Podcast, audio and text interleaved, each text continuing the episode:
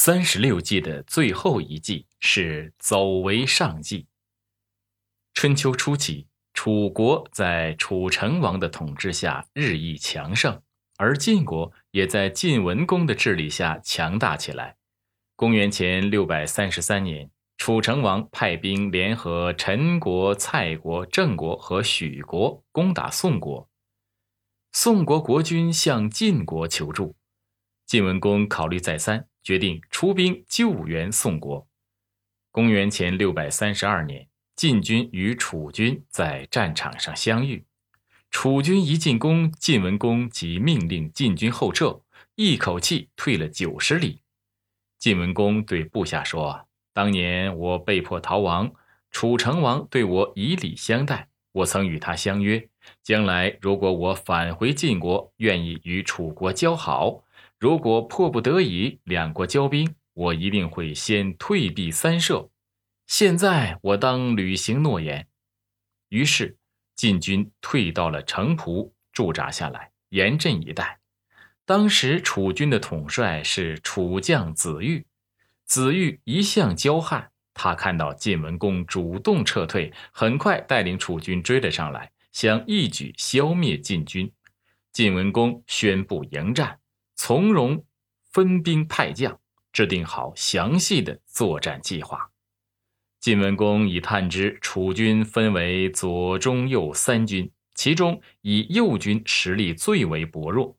右军前面为陈国和蔡国的士兵，他们本来就是被楚国胁迫来参战的，所以并无斗志。子玉命令左军和右军冲在前面，中军跟在后面。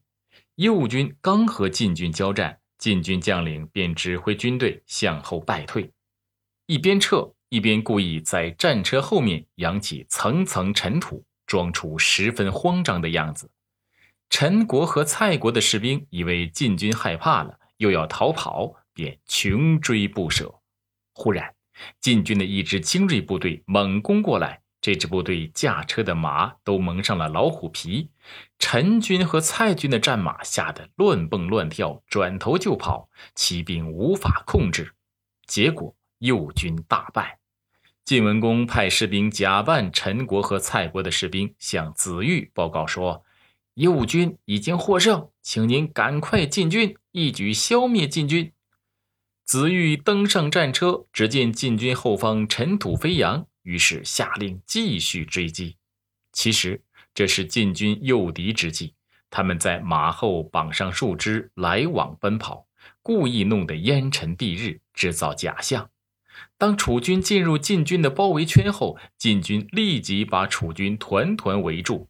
子玉这才发现自己中计，于是下令立即突围。